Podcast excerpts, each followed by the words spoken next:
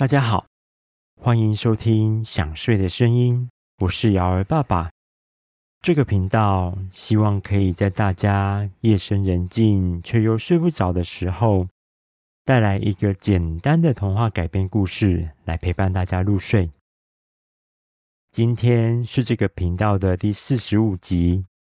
在上一集的故事里，我们说到，彼得潘带着迷失的男孩们来到印第安人的营地，在那里，他们找到了杰克，并和印第安人从敌人变成了朋友。接下来，杰克又会遇到什么样的冒险故事呢？那么，今天的故事就要开始喽。月亮高高悬挂在漆黑的夜空中。它的银色光芒轻柔地洒在大地上，勾勒出森林的轮廓。在远处的丛林里，一只狐狸发出轻快的呜呜声，回应着它的伙伴。猫头鹰一边低空飞行，一边咕咕咕的叫着，就像是森林的守护者，随着月光穿梭于黑夜中。森林中央的巨大篝火所释放的熊熊火光，在夜色中显得格外明亮。火光映照着印第安人与迷失男孩们的笑脸，他们手拉着手，踏着轻盈的舞步，围绕着篝火跳着优美的舞蹈。欢乐的节奏在夜空中回荡。他们的身影在火光下交织出美丽的画面。宴会途中，杰克跟大家分享自己跟皮诺丘离开海港城市之后的冒险，并提及那些在欢乐国变成驴子的男孩。他说着，在那个没有大人看管，也不用上课，每天都可以四处玩耍的欢乐国里。有许多男孩吃了撒上魔法药粉的食物，变成了驴子。他们被虎克船长的手下抓到海盗船上，并带到了梦幻岛。我躲藏在船上时，听到那些海盗们说，要把驴子卖掉，来购买更多武器对付彼得潘。大家听到这样的消息。心中充满了愤怒和忧虑。印第安酋长眉头紧皱地表示说：“能将人类变成动物的药粉，是来自非常古老的魔法。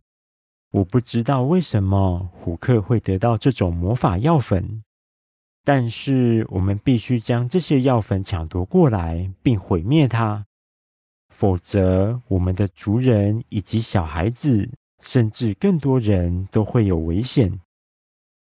杰克继续说：“如果那些驴子们成功被卖到世界各地，就很难把他们全部找回来了。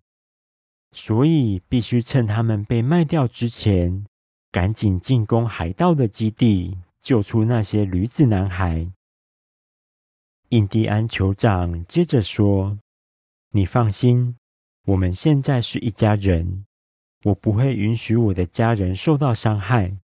我会阻止虎克将驴子们卖掉，绝对不会让海盗们有更多的金钱去购买武器来攻打我的家人。印第安酋长站了起来，举起手示意所有的人停下动作。接着，他大声地宣布：“印第安的战士们。”将与迷失的男孩们并肩作战，共同对抗海盗，将他们永远赶出梦幻岛，并救回那些可怜的驴子们。围绕着篝火的印第安人以及男孩们，听完酋长的宣布之后，每个都高声欢呼着，表示他们愿意接受这场挑战。杰克在这个时候也站了起来。他来到印第安勇士飞鹰与虎莲公主的面前，诚恳地说着：“上次在美人鱼礁湖与海盗的战斗中，让我深深感受到自己的脆弱和无力。我知道我的能力还不足以对抗海盗们，但我希望能够变得更强，保护我的朋友和这片美丽的梦幻岛。你们能不能教导我战斗的方式和技巧呢？飞鹰注视着杰克，他感受到杰克内心充满了渴望成长和改变的决心，于是转头对虎莲公主微微的点了点头后，微笑着回答说：“小杰克，你的勇气和决心令人敬佩。我以印第安第一勇士飞鹰的名义答应你。”将会协助你练习我们印第安人的战斗方式，让你变得更强大。皮诺丘静静地站在众人之中，回想起上一场战斗中自己完全没有帮上忙。他渴望能为大家做更多的贡献，希望不再只是依赖杰克和其他男孩的保护。他下定决心要跟着杰克一同前往训练。于是，皮诺丘走到杰克的身边，轻声地说道：“杰克，我在上一场战斗中完全帮不上忙。我希望能够像你一样学习更多技巧，找到属于我自己的战斗方式，以便在未来拯救驴子男孩们的战斗中。”能够真正的帮助到大家。说完，皮诺丘转头对着虎莲公主与飞鹰说：“虎莲公主、飞鹰，请让我跟随你们一同前往训练。我愿意尽一切努力，成为一个更强大、可以保护其他人的皮诺丘。”虎莲公主答应了皮诺丘的请求，并接着说。我们还需要几天的时间，查清楚驴子男孩们被关在哪里，才能制定进攻海盗港口的计划。我们就趁这几天，好好的准备与训练吧。明天一大早，我们将前往这片森林的深处进行战斗的练习，让你们两个熟悉在不同的战斗环境中该怎么面对海盗的攻击。并找出最适合你们的攻击方式。杰克跟皮诺丘的心中充满了期待，他们知道明天的练习将是一场艰难而重要的挑战，但他们也相信有彼此在身边，互相激励、互相扶持，他们一定能够完成训练，救出那些驴子男孩们。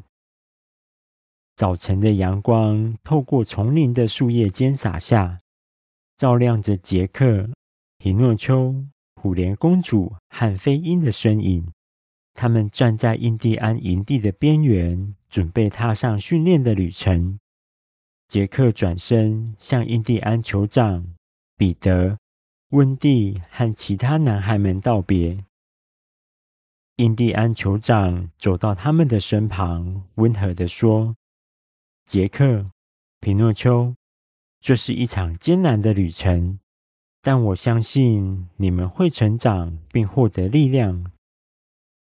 温蒂也走过去，轻拍着皮诺丘的头，温柔地说：“皮诺丘，你要相信自己的力量，你一定会成为一个了不起的战士。不要因为受到一点挫折就跑回来哦。”皮诺丘眼中闪烁着泪光，但他努力抑制住情绪，挺直了背，坚定地说：“我才不会那么轻易就放弃呢！我一定会坚持下去，成为一个能够保护温蒂与大家的皮诺丘。”告别的时刻结束，杰克、皮诺丘、虎莲公主和飞鹰转身走向丛林深处。踏出了印第安营地的范围，他们沿着狭窄的小径前进，在茂密的丛林之中走了一阵子，来到一处宁静的瀑布旁。印第安勇士飞鹰对大家说：“就是这里了，我们在这里稍作休息，准备开始今天的训练。”皮诺丘来到河边，卷起袖子，用双手捧起水来洗了洗脸，让自己的脑袋清醒一点。当他抬头望着远方的森林时，突然惊讶地喊着：“哦，糟了！那边的大树上面有一只老鹰宝宝，就快要掉到鸟巢外面了。我们得赶快去救它才行。”听到皮诺丘的呼喊声，大家不约而同地抬头朝着他手指的方向看去。没多久，杰克疑惑地回头问着皮诺丘说：“皮诺丘，你说的老鹰宝宝在哪里？我什么鸟巢都没有看到。”皮诺丘又继续指着远方的森林说：“就在那里呀，那里有三棵很高的巨树，鸟巢就在右边的那棵巨树上。”杰克又仔细地看了一遍。果然发现了三棵长得特别高的树木，但是杰克又转头问皮诺丘说：“我看到那三棵树了，但是我完全看不到树上的鸟巢在哪里。”飞鹰将手指放到嘴唇的前方，用力地吹了一声口哨，天空马上传来老鹰高亢的鸣叫声。接着，飞鹰又用不同的声调吹了好几声口哨，天空中的老鹰马上就朝着皮诺丘手指的方向飞去。没多久，就看到皮诺丘开心地说：“哇，太好了！飞鹰召唤来的老鹰找到那只宝宝，并且安全地将它叼回鸟巢了。”听到皮诺丘这么说，古莲公主转头，惊讶地望着他，并开口说着：“你的眼睛像老鹰一样锐利，可以看见一般人看不见的远方。这可是许多印第安的弓箭手梦寐以求的力量呢。”飞鹰也走过来，拉起皮诺丘的手，仔细地打量了一阵子之后，说着：“刚刚我们经过丛林时。”我发现皮诺丘能够灵活地躲避树枝和灌木丛，这娇小的身材成为了一个意外的优势，能够轻易的躲藏在丛林的阴影中，让敌人难以察觉。加上这双敏锐的视力，我相信皮诺丘在使用弓箭上一定能有出色的表现。杰克开心地说。太好了，皮诺丘！原来你有着成为弓箭手的天分。以后躲在我后面要偷袭的海盗，就交给你打倒了。飞鹰接着说：“你非常幸运，虎莲公主就是印第安战士中数一数二的弓箭高手。相信你在她的指导下，短短几天就能迅速掌握使用弓箭的技巧。”虎莲公主双手插在腰上，不怀好意地说：“哼，我的训练可是很严格的。如果你想中途逃跑，我会叫老鹰们把你抓回来继续练习。觉悟吧，皮诺丘！”皮诺丘听完，马上躲到杰克身后，紧张的双脚发着抖，逗得大家哈哈大笑。飞鹰接着对杰克说：“杰克，你已经能够熟悉使用手上的银斧头，只是以前习惯于砍伐不会移动的树木，并没有真实战斗的经验。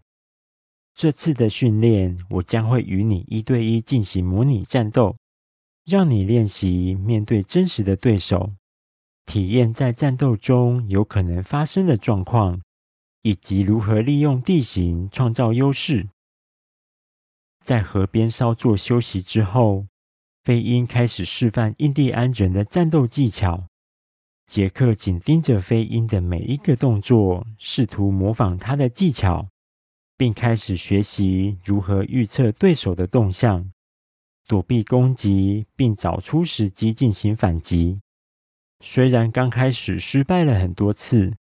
但他毫不气馁，一次又一次的尝试着。随着时间的推移，杰克渐渐掌握了战斗的基本技巧，他的动作变得更加流畅，也学会运用武器，以出其不意的方式攻击对手。而皮诺丘这边，虎莲公主严格的弓箭训练正准备开始呢。好了，第四十五集的故事在这里告一个段落。杰克在费因的指导下有了明显的进步。而皮诺丘是否有办法完成虎莲公主的弓箭训练呢？这途中会不会又发生什么有趣的小插曲呢？我们在下一集的故事中见喽！大家听到这里有想睡觉的感觉了吗？